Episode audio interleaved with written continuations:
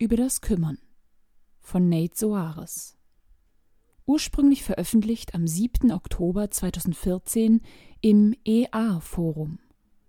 Übersetzt von Laura Erhardt, editiert von Jakob Blaumer und eingesprochen von mir. Johanna Baron.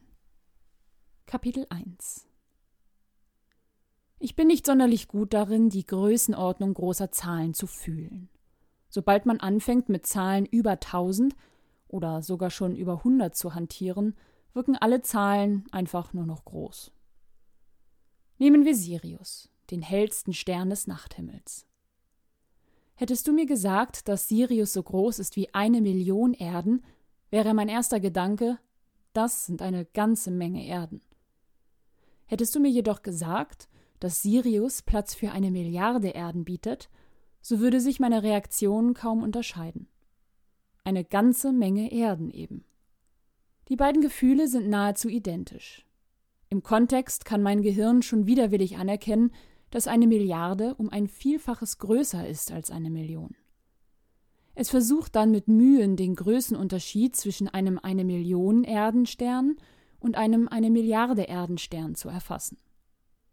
Aber ohne Kontext, das heißt, wenn mir die Milliarde ohne den Vergleichswert der Million präsentiert würde, fühlen sich beide Zahlen einfach nur irgendwie groß an.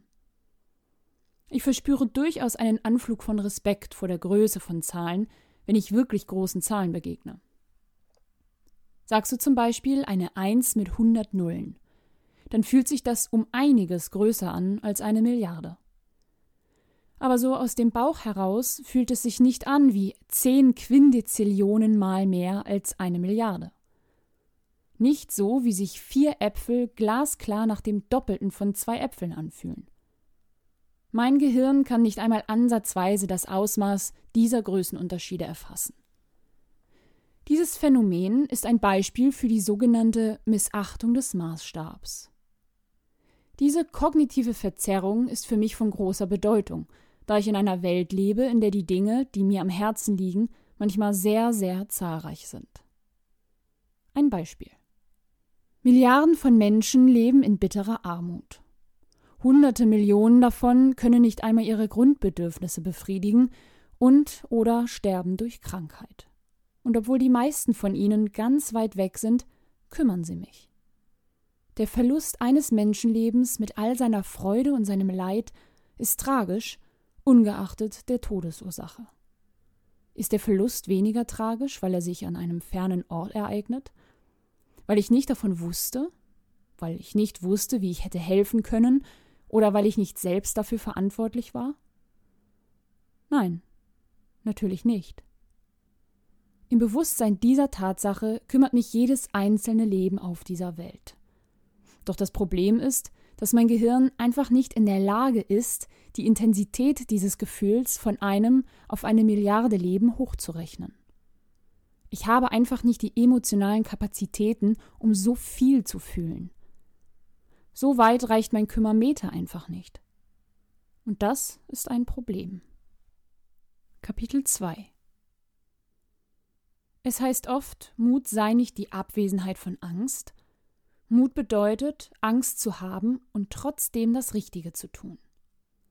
In der gleichen Weise bedeutet ein Anliegen am Zustand der Welt zu haben nicht, dass das eigene Bauchgefühl das gesamte Leid der Welt widerspiegeln muss. Es geht darum, trotzdem das Richtige zu tun. Auch ohne das Gefühl. Mein internes Kümmermeter wurde auf ca. 150 Menschen kalibriert. Folglich ist es schlicht nicht in der Lage auszudrücken, wie sehr mich das Leid von Milliarden von Menschen kümmert. So stark schlägt mein Kümmermeter einfach nicht aus. Die Menschheit spielt um unvorstellbar hohe Einsätze. Geringstenfalls leiden jeden Tag Milliarden von Menschen. Schlimmstenfalls geht es um Billiarden oder mehr potenzielle Menschen, transhumane oder posthumane, deren Existenz von unserem Handeln im Hier und Jetzt abhängt.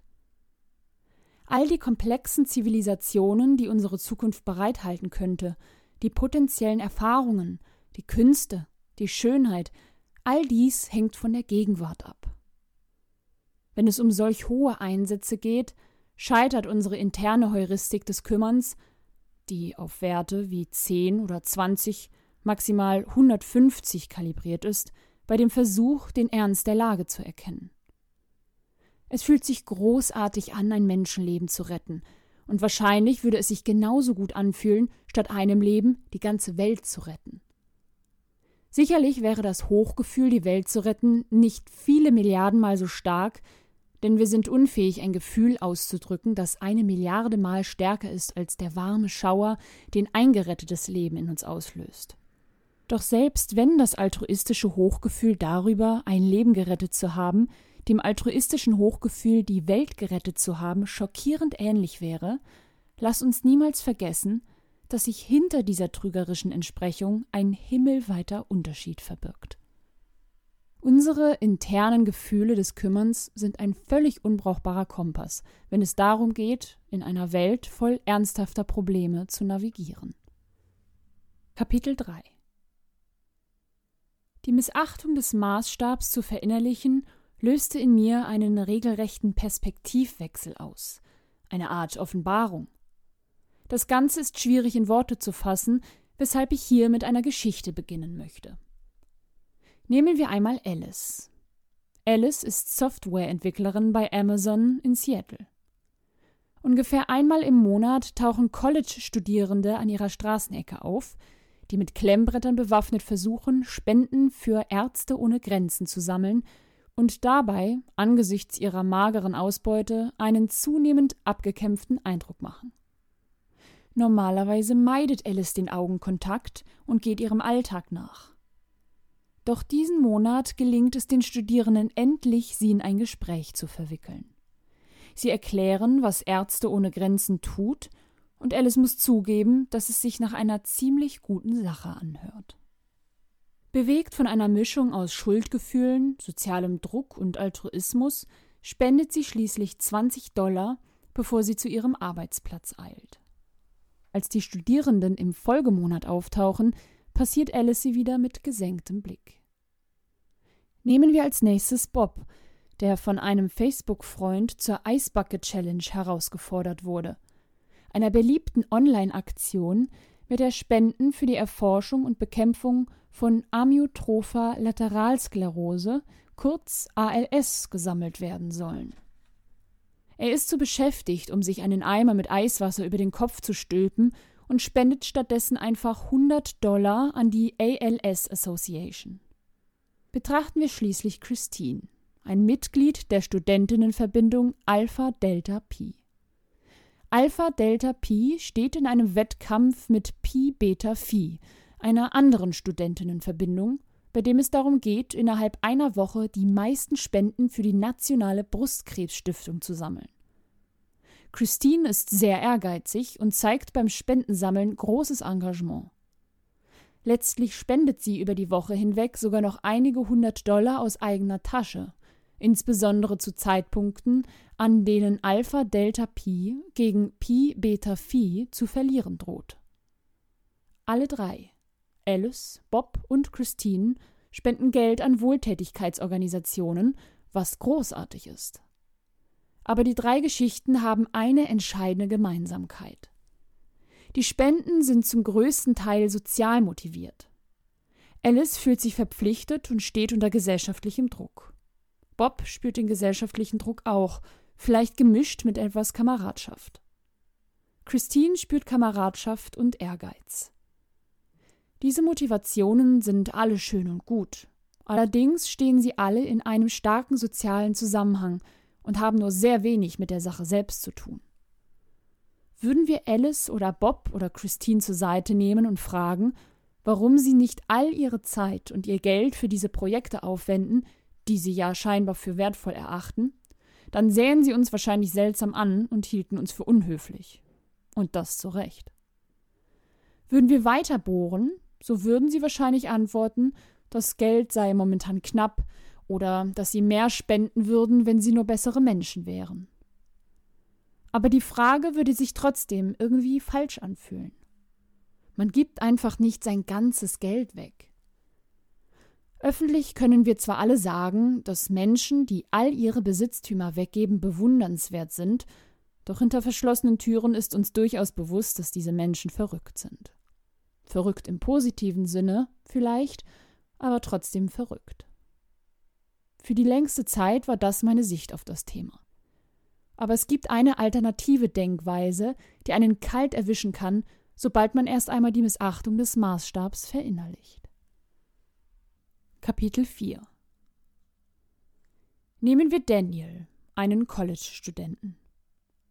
Kurz nach dem BP-Ölunfall auf der Deepwater Horizon trifft er an einer Straßenecke auf einen dieser Menschen mit Klemmbrett, die Spenden für den Worldwide Fund for Nature, kurz WWF, sammeln. Sie versuchen, so viele ölverschmutzte Vögel wie möglich zu retten. Normalerweise würde Daniel dieser Organisation mit den Argumenten abtun, es gäbe Wichtigeres, er habe dafür jetzt keine Zeit oder das sei das Problem anderer. Aber diesmal denkt Daniel darüber nach, dass sein Gehirn nicht gut mit Zahlen umgehen kann. Er nimmt sich Zeit für einen Plausibilitätscheck. Hierfür stellt sich Daniel vor, wie er kurz nach der Ölkatastrophe am Strand entlang spaziert und all die Menschen trifft, die versuchen, so schnell wie möglich die ölverschmierten Vögel zu säubern, obwohl sie einfach nicht genügend Ressourcen dafür haben. Ein mitleiderregender junger Vogel plumpst ihm vor die Füße, voller Öl, kaum in der Lage, die Augen offen zu halten. Daniel beugt sich herunter, hebt ihn auf und legt ihn auf den Tisch. Einer der Freiwilligen informiert ihn, dass sie keine Zeit haben werden, sich um den Vogel zu kümmern, aber dass er sich Handschuhe anziehen und den Vogel retten könnte, wenn er ihn circa drei Minuten lang säubern würde. Daniel beschließt, dass er tatsächlich drei Minuten seiner Zeit aufwenden würde, um den Vogel zu retten, und dass er außerdem gerne mindestens drei Dollar zahlen würde, damit jemand anderes den Vogel säubert. Er hört in sich hinein und stellt fest, dass er dies nicht nur wegen des von ihm ersonnenen Szenarios von dem kleinen Vogel tun würde.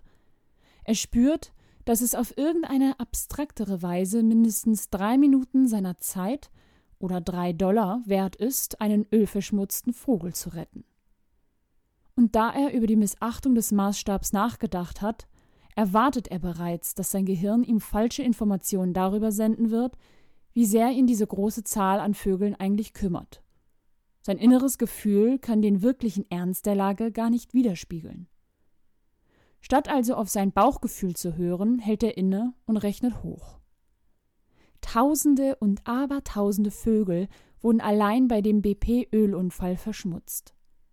Nachdem Daniel seine geistige Hochrechnung abgeschlossen hat, erkennt er, mit wachsendem Entsetzen, dass die ölverschmierten Vögel ihn eigentlich so sehr kümmern, dass es zwei Monaten harte Arbeit oder 50.000 Dollar entspricht. Und dabei sind noch nicht einmal die Tiere eingerechnet, die von anderen Ölunfällen bedroht werden. Und wenn ihn die Reinigung ölverschmutzter Vögel schon so sehr kümmert, wie sehr kümmert ihn dann wohl erst Massentierhaltung, ganz zu schweigen von Hunger, Armut oder Krankheit? Wie sehr kümmern ihn Kriege, die ganze Nationen verwüsten? Oder vernachlässigte, perspektivlose Kinder? Oder die Zukunft der Menschheit? Eigentlich kümmern ihn diese Dinge in viel größerem Maße, als er Zeit oder Geld dafür aufbringen könnte. Zum ersten Mal erhascht Daniel einen Blick darauf, wie sehr ihn diese Dinge wirklich kümmern und wie schlecht es um die Welt steht. Die seltsame Folge ist, dass sich bei Daniel der Kreis schließt. Er erkennt, dass es ihn nicht kümmern darf, was drei Minuten oder drei Dollar bei den Vögeln bewirken können. Nicht, weil sie diese Zeit und dieses Geld nicht wert sind, sondern weil er nicht sein Geld oder seine Zeit auf die Rettung der Vögel verwenden kann. Plötzlich wirken die Opportunitätskosten viel zu hoch. Es gibt so viel anderes zu tun. Menschen sind krank und verhungern und sterben. Die Zukunft unserer Zivilisation steht auf dem Spiel. Am Ende gibt Daniel keine 50.000 Dollar an den WWF. Ebenso wenig spendet er an die ALS Association oder die Nationale Brustkrebsstiftung. Doch fragen wir jetzt Daniel, warum er nicht all sein Geld spendet, dann sieht er uns nicht schief an oder hält uns für unhöflich.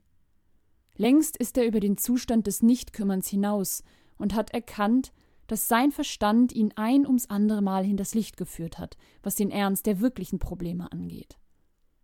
Jetzt sieht er klar und deutlich, dass er nicht annähernd genug tun kann. Nachdem er seine Missachtung des Maßstabs ausgeglichen hat, scheinen selbst die weniger wichtigen Projekte wie der WWF es wert zu sein, ihnen sein Leben zu widmen. ALS, Brustkrebs und die Zerstörung der Tierwelt werden plötzlich zu Problemen, für deren Lösung er Berge versetzen würde.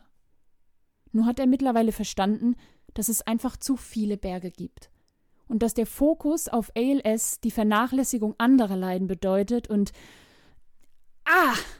Woher kommen plötzlich all diese Berge? Ursprünglich hätte er nicht alles stehen und liegen lassen, um sich für den Kampf gegen ALS einzusetzen, weil es ihm schlicht nicht dringlich genug erschien oder lösbar genug oder wichtig genug. Irgendwas in der Richtung. So oder so ähnlich könnte er sich seine Passivität rückblickend erklären, doch eigentlich ist der wahre Grund eher, dass ihm der Gedanke, alles stehen und liegen lassen, um ALS zu besiegen, als Möglichkeit gar nicht in den Sinn kam. Dieser Gedanke hätte einen zu krassen Bruch mit dem allgemein anerkannten Narrativ bedeutet. Es war nicht sein Problem. Jedoch wird nun, da er die Welt mit anderen Augen sieht, alles zu seinem Problem. Der einzige Grund, nicht alles stehen und liegen zu lassen, um gegen ALS zu kämpfen, ist, dass es viel zu vieles gibt, was man zuerst tun sollte. Alice und Bob und Christine verbringen für gewöhnlich keine Zeit damit, die Probleme der Welt zu lösen. Sie vergessen einfach, sie wahrzunehmen. Erinnern wir sie aber daran in einem sozialen Kontext, der sie in Kontakt mit ihren altruistischen Werten bringt, spenden sie wahrscheinlich etwas Geld.